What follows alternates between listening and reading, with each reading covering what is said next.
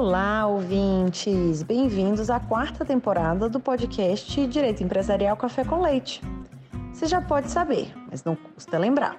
Eu sou Amanda Taide, mineira na origem, com passagem em São Paulo e candanga de coração. Casada, mãe do Pedro, de 4 anos e meio. Bem, Taide Rivera. Do Lucas, de 2 anos e meio. Lucas Taide Rivera. E tutora do Vira-Lata Farofa. Sou professora doutora da UNB dos cursos de Direito Empresarial, Concorrência, Comércio Internacional e Compliance. E também consultora do Pinheiro Neto Advogados nessas mesmas áreas. Esse podcast nasceu voltado para as minhas turmas da graduação em Direito Empresarial na UNB, na disciplina de Direito Comercial 1. O objetivo era e continua sendo de que, a cada nova aula, eu possa aproximar os alunos daqueles autores mais relevantes no direito empresarial no Brasil, tanto na parte de teoria geral da empresa quanto em fundamentos do direito societário. Mas o podcast ele não se restringe mais aos meus alunos, pois a gente já tem ouvintes de todo o Brasil, de todas as idades e fases nas carreiras. De modo que todos vocês poderão ter com o nosso podcast uma biblioteca virtual em áudio gratuita dos principais livros, capítulos ou trechos de livros e artigos acadêmicos essenciais para a compreensão do direito empresarial no Brasil. Pegue então sua xícara de café com leite ou então seu tênis para fazer alguns exercícios junto comigo. Aumente o som e vamos então para o próximo episódio? A nossa xícara de direito empresarial de hoje vai tratar de um artigo muito recentemente publicado, intitulado O Dever de Legalidade dos Administradores das, de Sociedades, de autoria de Gustavo Gonzalez. E para isso a gente vai ter a alegria de contar com a participação do próprio Gustavo Gonzalez para comentar o seu artigo. O professor Gustavo é advogado, sócio do Gustavo Gonzalez Advogados, ex-diretor da Comissão de Valores Imobiliários da CVM, doutorando em Direito Comercial pela Universidade de São Paulo, mestre em Direito pela Columbia Law School, MBA em Finanças, possui MBA em Finanças pelo BMEC Rio, bacharel em Direito pela PUC Rio e professor de cursos de pós-graduação do INSPER, da FGV Rio e da PUC Rio. Professor Gustavo Gonzalez, muito obrigada por ter aceitado o convite para participar do nosso podcast e por apresentar, de um modo simples, curto e gostoso, esse tema, objeto do seu artigo tão recente sobre o dever de legalidade dos administradores de sociedades.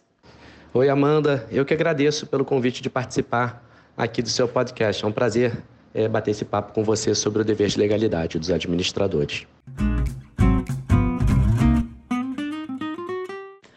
Professor Gustavo, conta pra gente como é que foi esse contexto de redação desse artigo. Ele foi recentemente publicado. Qual que foi a razão de você ter parado para escrever esse artigo que foi agora publicado em setembro, outubro de 2022? O artigo foi escrito em coautoria com o Bruno Toches Correia, que é um advogado brilhante, meu colega de escritório. No final de 2021, eu fui consultado para um possível parecer envolvendo a análise da conduta de administradores que conscientemente haviam orientado uma companhia aberta para a prática de atos sabidamente ilegais. Quando eu me deparei com o caso, eu lembrei da leitura de alguns artigos produzidos nos Estados Unidos e em Portugal que tratavam dessa questão do dever de legalidade dos administradores e eu achava né, que esse dever, pouco mencionado no Brasil, era o melhor fio condutor para responder aos quesitos que me haviam sido formulados. O Bruno, que também que é um pesquisador fantástico, também já tinha lido algumas coisas sobre o tema, e ele e eu passamos um bom tempo nos debruçando pela matéria e acabamos concluindo que o tema, de fato, merecia ser objeto de um estudo mais aprofundado aqui. Então, para a gente entender o pano de fundo, né? Quais que são os deveres já tradicionais, conhecidos, né, dos administradores? Amanda, essa sua pergunta é ótima, porque quando a gente trata dos deveres dos administradores, a gente tem uma certa tendência a nos referir apenas ou, sobretudo, àqueles deveres referidos lá no capítulo 12, seção 4 da Lei das Sociedades por Ações, né, da Lei 6404 de 76. É, me refiro aqui especialmente ao dever de diligência, ao dever de lealdade, ao ali chamado dever de informar e também ao dever de exercer as atribuições para lograr os fins e no interesse da companhia. Na verdade, o rol de deveres impostos aos administradores de sociedades anônimas é muito mais extenso. Em primeiro lugar, porque esses deveres podem derivar não só de leis, como também de negócios jurídicos. E, especificamente tratando de deveres legais, acho que vale, vale ressaltar duas coisas. A primeira delas é que o Código Civil e a Lei 6404 impõem diversos deveres aos administradores que não aparecem apenas nessas partes que tratam especificamente da matéria. Lembro, por exemplo, do dever da diretoria de, ao fim de cada exercício, fazer elaborar as demonstrações financeiras, que está previsto no artigo 176 da Lei das Sociedades por Ações. Ou seja, fora do capítulo que trata dos administradores e, consequentemente, também fora da seção desse capítulo que cuida especificamente dos deveres e responsabilidades dos administradores das sociedades anônimas. Um segundo aspecto que acho que vale a pena ser mencionado no tocante aos deveres legais é que os deveres previstos no Código Civil na 6404 não exaurem o rol de deveres impostos aos administradores. Legislação penal, por exemplo, traz uma série de deveres negativos aos administradores de sociedades. No artigo, é, a gente traz uma classificação que é muito utilizada na doutrina estrangeira e que, a meu ver, ajuda bastante a organizar é, a matéria, que é uma distinção entre deveres gerais e deveres específicos. Os deveres gerais são aqueles escritos com a linguagem propositadamente ampla e sentido relativamente indeterminado. Em outras palavras, quando se trata de deveres gerais, o comando legal não impõe diretamente ao administrador uma conduta comissiva ou omissiva, mas sim um padrão de conduta, quase sempre mediante o uso de cláusulas gerais. Consequentemente, o legislador deixa espaço para que o intérprete determine qual o significado ou a extensão do dever nas diversas situações concretas. Acho que dois exemplos aqui mais evidentes são os deveres de diligência e de lealdade. Já os deveres específicos são aqueles que prescrevem condutas comissivas ou omissivas determinadas para os administradores. Aqui, ao contrário dos deveres gerais, não há, ao menos a princípio, um espaço para maiores exercícios interpretativos. Para ilustrar dois exemplos de deveres específicos, posso falar do já mencionado dever de fazer elaborar demonstrações financeiras e também do dever de divulgar fato relevante. Consiste então esse dever de legalidade dos administradores? Quais que são os fundamentos teóricos né, que justificam a existência desse dever de legalidade? Bem, o dever de legalidade engloba, em primeiro lugar, o dever do administrador de cumprir todos os deveres incidentes diretamente sobre ele, que é o que chamamos no artigo de um dever de legalidade primário, e ainda um dever do administrador de diligenciar ou assegurar para que a sociedade administrada atue conforme a lei, que chamamos do nosso artigo de um dever de legalidade secundário. O foco do artigo, na verdade, está voltado principalmente para essa segunda acepção do dever de legalidade, esse dever do administrador de cuidar para que a sociedade administrada cumpra com seus deveres legais. E desse dever é, de legalidade secundário decorre também um dever de controle da legalidade, né? um dever que se traduz, em muitos casos, em, em um dever de criar mecanismos de controle que garantam o cumprimento pela sociedade da lei. Em outras palavras, mecanismos de compliance.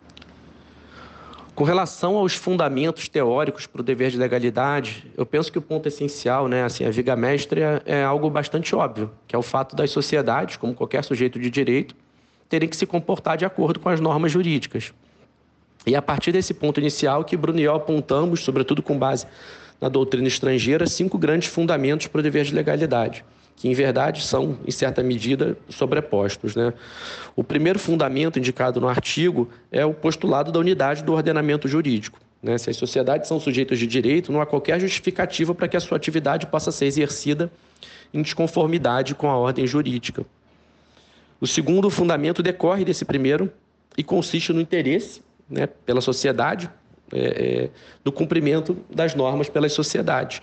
O sistema ele somente vai ser efetivo em exigir que as sociedades cumpram a lei se seus administradores forem responsáveis por eventuais violações à lei. Acho que aqui, mais à frente, a gente pode voltar é, é, nesse ponto para falar um pouquinho sobre como aferir a responsabilidade do administrador por violações pela sociedade de dispositivos legais. O terceiro fundamento é a proteção dos interesses jurídicos tutelados pelas normas externas que incidem sobre a sociedade. Por exemplo, né, legislação penal, legislação ambiental, legislação concorrencial. O quarto fundamento que a gente aponta no artigo é o de que as atividades econômicas têm que ser desenvolvidas segundo as regras do jogo. É, nesse ponto, eu sempre lembro do trabalho da professora Paula Forgione, de que o mercado não existe sem o direito. Né? A exploração das atividades econômicas só é legítima quando dada segundo as regras do jogo. Consequentemente, as sociedades têm o dever de cumprir com a lei, mesmo quando isso não as beneficia em termos econômicos. O quinto e último fundamento para o dever de legalidade que a gente destaca no artigo é a necessidade de proteção do patrimônio das sociedades. Né? Partindo da premissa que a violação das normas jurídicas pode resultar em diminuição do patrimônio social, parece-me bastante evidente que os administradores, como gestores de patrimônio alheio, devem assegurar para que isso não aconteça.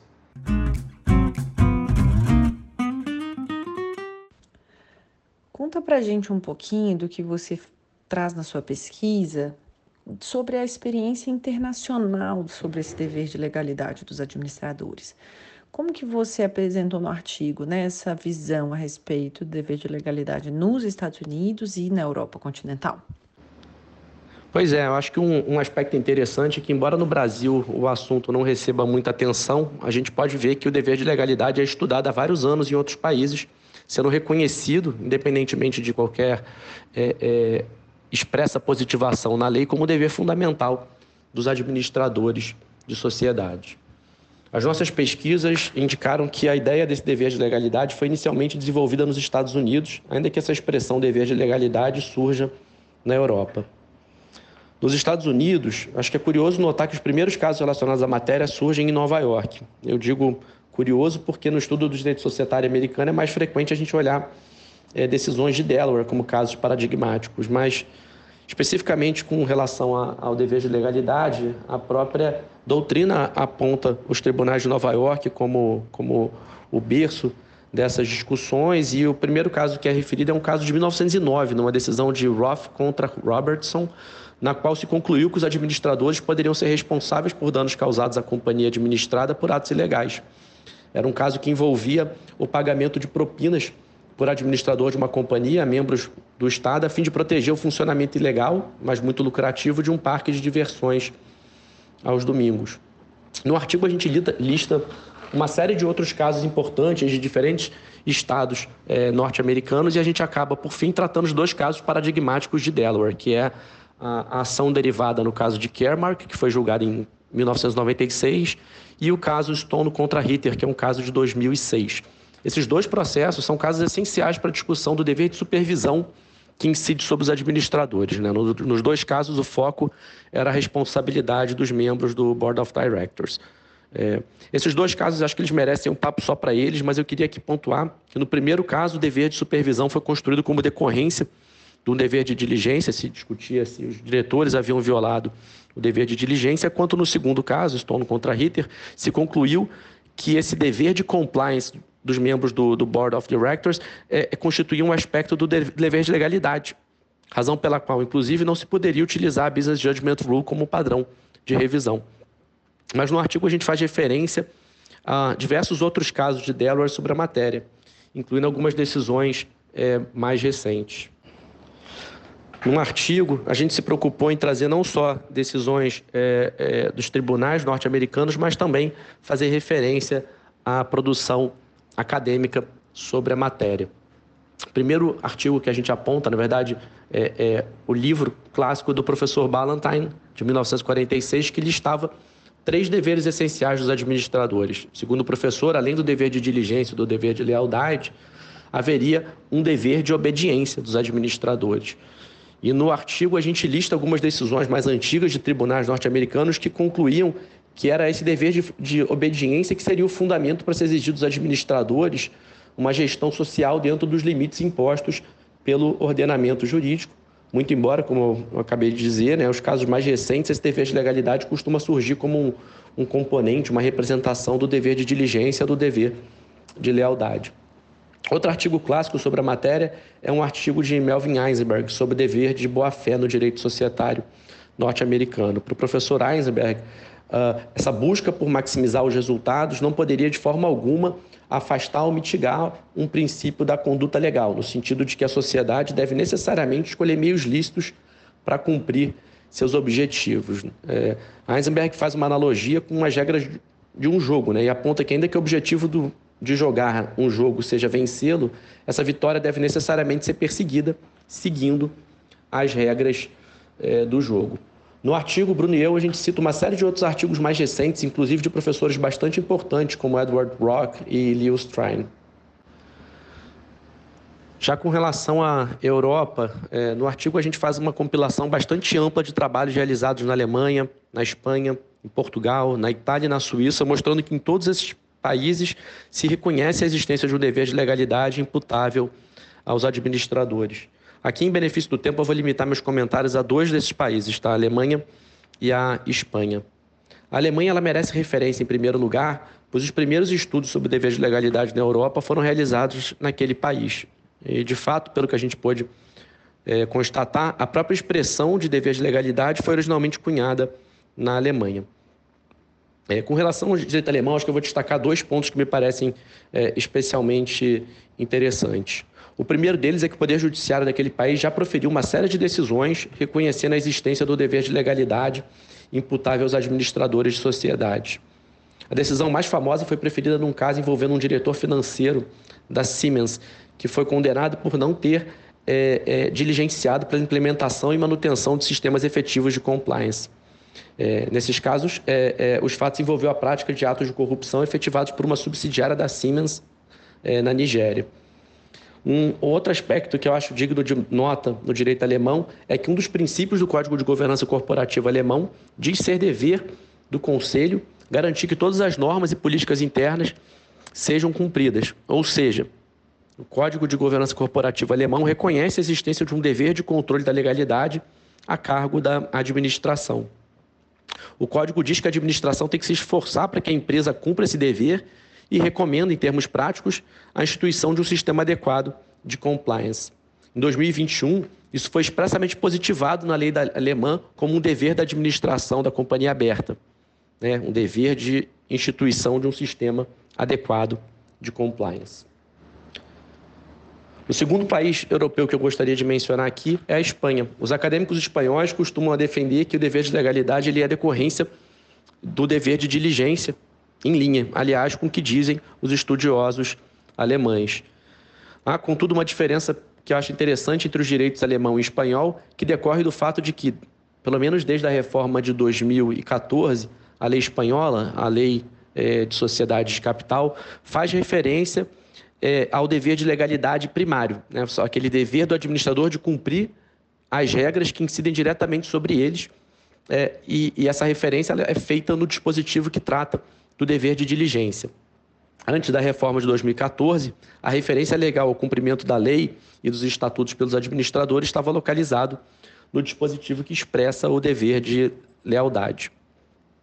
É, só para concluir essa parte do direito europeu, acho que é, é, é, é, importante mencionar que em todos os países europeus pesquisados é, se reconhece é, tanto um dever de legalidade primário, novamente, né, esse dever do administrador de observar os deveres que incidem sobre eles, como também o chamado dever de legalidade secundário, né, que atribui aos administradores de sociedades o dever de diligenciar ou de assegurar que a sociedade administrada se comporte em conformidade com a ordem jurídica.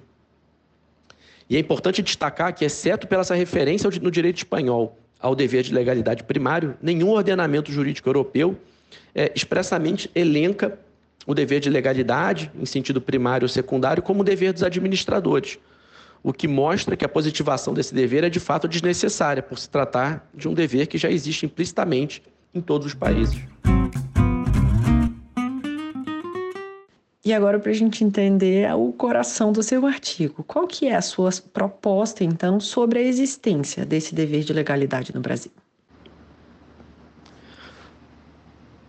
Amanda, é, em linha com a experiência do direito estrangeiro, a, a gente defende no artigo que esse dever de legalidade já existe no Brasil, independentemente de sua positivação expressa.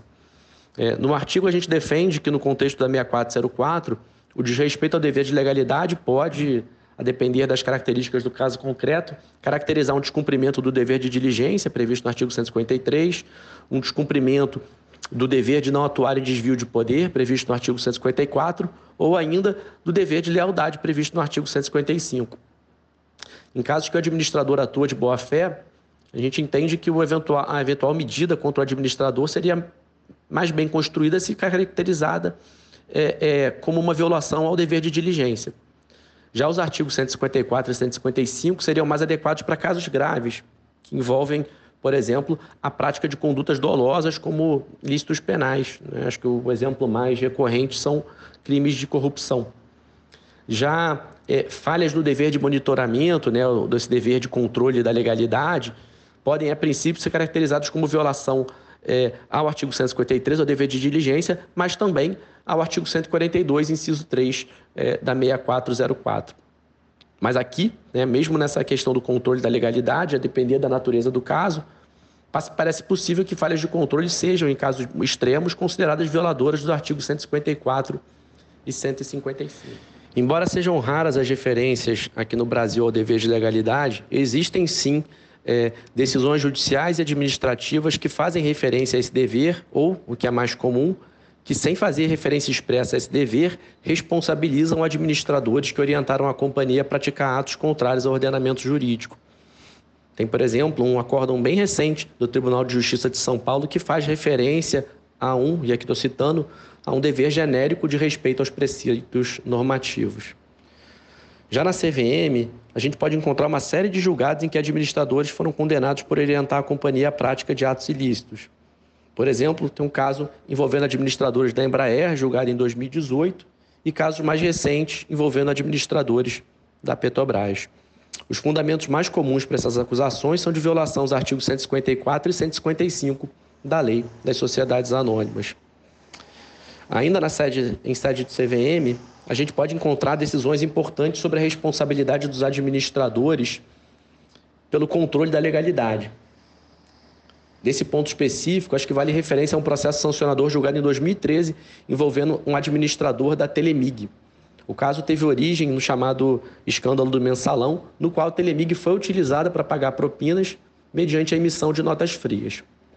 O processo instaurado pela CVM discutia justamente se o diretor responsável pelas atividades relacionadas ao departamento de marketing, do qual surgiram essas notas frias, teria descumprido o dever de constituir controles internos adequados em razão de falhas encontradas nos procedimentos de autorização de despesas publicitárias da companhia. Na decisão do caso Telemig, de relatoria do então diretor Otávio Asbeck, se reafirmou a ideia, desenvolvida em outro caso muito importante, que foi o caso da Sadia, de que o dever de diligência teria, e aqui eu cito o Otávio, uma dimensão voltada a essa supervisão das atividades da companhia. E que essas decisões organizacionais, decisões de compliance, não poderiam ser avaliadas à luz da Business Judgment Rule, mas com base em critérios de razoabilidade e adequação. No caso concreto, concluiu-se pela absolvição do diretor acusado, já que havia sistemas de controles implantados e as falhas eram meramente residuais, ou seja, não havia um quadro de descontrole sobre os controles. Esse racional foi posteriormente seguido em outros precedentes importantes, como em um processo sancionador julgado em 2020 para apurar a responsabilidade do Conselho de Administração pela aplicação deficiente de controles internos no contexto dos escândalos descortinados pela Operação Lava Jato. E no artigo, vocês tratam da questão de quando o direito é incerto. Será que você pode explicar para a gente um pouquinho sobre esse ponto também, por favor, professor Gustavo? Claro, é, esse talvez seja o ponto mais sensível do artigo, porque, muito embora me pareça bastante intuitivo concluir que o administrador tem o dever de cumprir a lei e de orientar a sociedade administrada a exercer suas atividades conforme o que diz a lei, é inegável que, em certos casos, não há clareza sobre o sentido ou alcance de determinada norma. Em outras palavras, ainda que não haja discricionariedade sobre a decisão de cumprir ou não cumprir determinada lei, a lei existe para ser cumprida, haverá situações em que não se tem certeza sobre a conduta a ser tomada. Vou ilustrar esse ponto com um caso bastante difícil que eu relatei quando eu era diretor da CVM, que envolvia possível violação ao dever de divulgar fato relevante. Dever de divulgar fato relevante é uma obrigação legal, é um dever específico para fazer uso né, da tipologia mencionada no início da minha fala. A regra é bastante clara e pode ser assim resumida. Sempre que existe informação relevante, ela deve ser pronta e amplamente divulgada, ressalvada, é claro, aquela possibilidade excepcional, sujeita a uma série de cuidados, de manter a informação relevante em sigilo para proteção de interesses legítimos da companhia. A questão é que, embora não pareça haver muito espaço para controvérsia sobre esse dever de divulgar informação relevante, a existência da informação relevante, aquela apta a influir de modo ponderável na cotação do valor mobiliário ou na decisão dos investidores de comprar, vender ou manter o papel, nem sempre é tão clara. Em outras palavras, o dever de divulgar fato relevante é um dever específico, mas o conceito de informação relevante, que é um pressuposto desse dever de informar, é definido em termos propositadamente abertos, o que faz com que o juízo de incidência normativa seja, em muitos casos, complexo e subjetivo. No caso que mencionei, um dos argumentos da defesa era justamente que o DRI, em seu julgamento, havia concluído que a informação a que se referia a acusação não era verdadeiramente relevante. Ainda que o julgador discorde do julgamento do DRI, é razoável punir o, o diretor quando o juízo de relevância não é claro?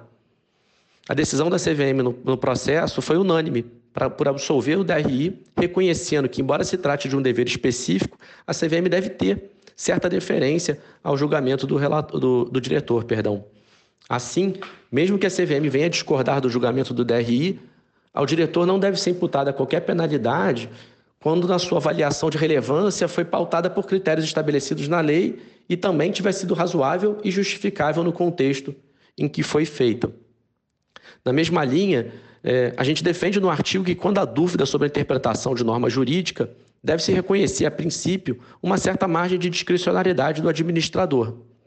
Não se trata, é claro, de uma discricionariedade absoluta, mas sim de, de respeitar juízos balizados por critérios racionais, em conformidade com as visões mais coerentes sobre as matérias jurídicas envolvidas, ainda que o julgador venha, ao final, a discordar do julgamento feito pelo administrador. E essa conclusão, vale dizer, também está em linha com o direito comparado. Na nossa pesquisa, a gente encontrou quem defenda que, quando o direito é incerto, deve ser aplicada a regra da decisão negocial, a Business Judgment Rule. O que eu não gosto, porque, a rigor, mesmo nesses casos, não há uma decisão verdadeiramente negocial. Outros acadêmicos também fazem referência a uma Legal Judgment Rule, mas essa expressão também é criticada, a meu ver, com razão, porque, mesmo quando há incerteza sobre o sentido ou alcance da norma, a decisão concernente ao seu cumprimento continua sendo uma decisão vinculada. Fato é que, independentemente do nome que se dê, nos parece, a gente defende no artigo, que nos casos em que há verdadeiramente incerteza jurídica, eventual revisão da conduta do administrador deve se dar com base em um padrão de revisão bastante similar à Business Judgment Rule.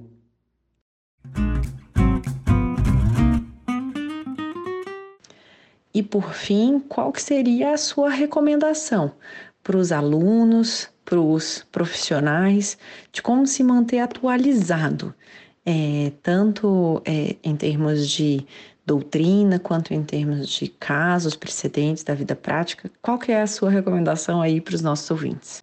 Amanda, é, acho que não tem uma resposta única, né? Acho que uma dificuldade do mundo é, moderno é que a gente tem muita informação sendo produzida é, e embora o acesso seja muito facilitado, é, é, a informação é produzida numa quantidade que a gente não consegue absorver e acho que um trabalho importante é, é ter curadoria, né? gastar o, o, pouco de tempo que a gente tem olhando coisas que sejam verdadeiramente boas e que nos acrescentem. Né? Acho, que, acho que o primeiro ponto para é, que eu posso dizer assim para se manter atualizado é, é, é, o hábito de estudar. Né? A gente tem que estar sempre estudando, sempre buscando é, é, se atualizar e tem que ser, né, o estudo tem que ser uma constante na vida do, do advogado do profissional de direito. Eu gosto muito dos blogs é, de Harvard e de Columbia é, sobre direito societário, governança corporativa. Ali é uma fonte incrível é, de artigo. Eu confesso até que é um pouco agoniante, porque nem sempre a gente consegue acompanhar tudo que sai ali. Eu estou sempre guardando alguma coisa para ler depois. Eu tento acompanhar também é, site da, das editoras, tanto aqui brasileiras quanto editoras estrangeiras, para ver o que, que tem sido é, produzida. Acho que é muito importante estar né, tá, tá em dia com a leitura é, do jornal, mas a verdade é que é, é, isso, né? Nem, nem, sempre dá para fazer tudo, ou, ou, nunca dá para fazer tudo e a gente tem que tentar ir, ir, ir fazendo o que é possível, né? Assim, sempre dá para fazer alguma coisa e a gente também não pode ficar agoniado, porque de fato é, é muita coisa, muita coisa boa, inclusive, sendo produzida.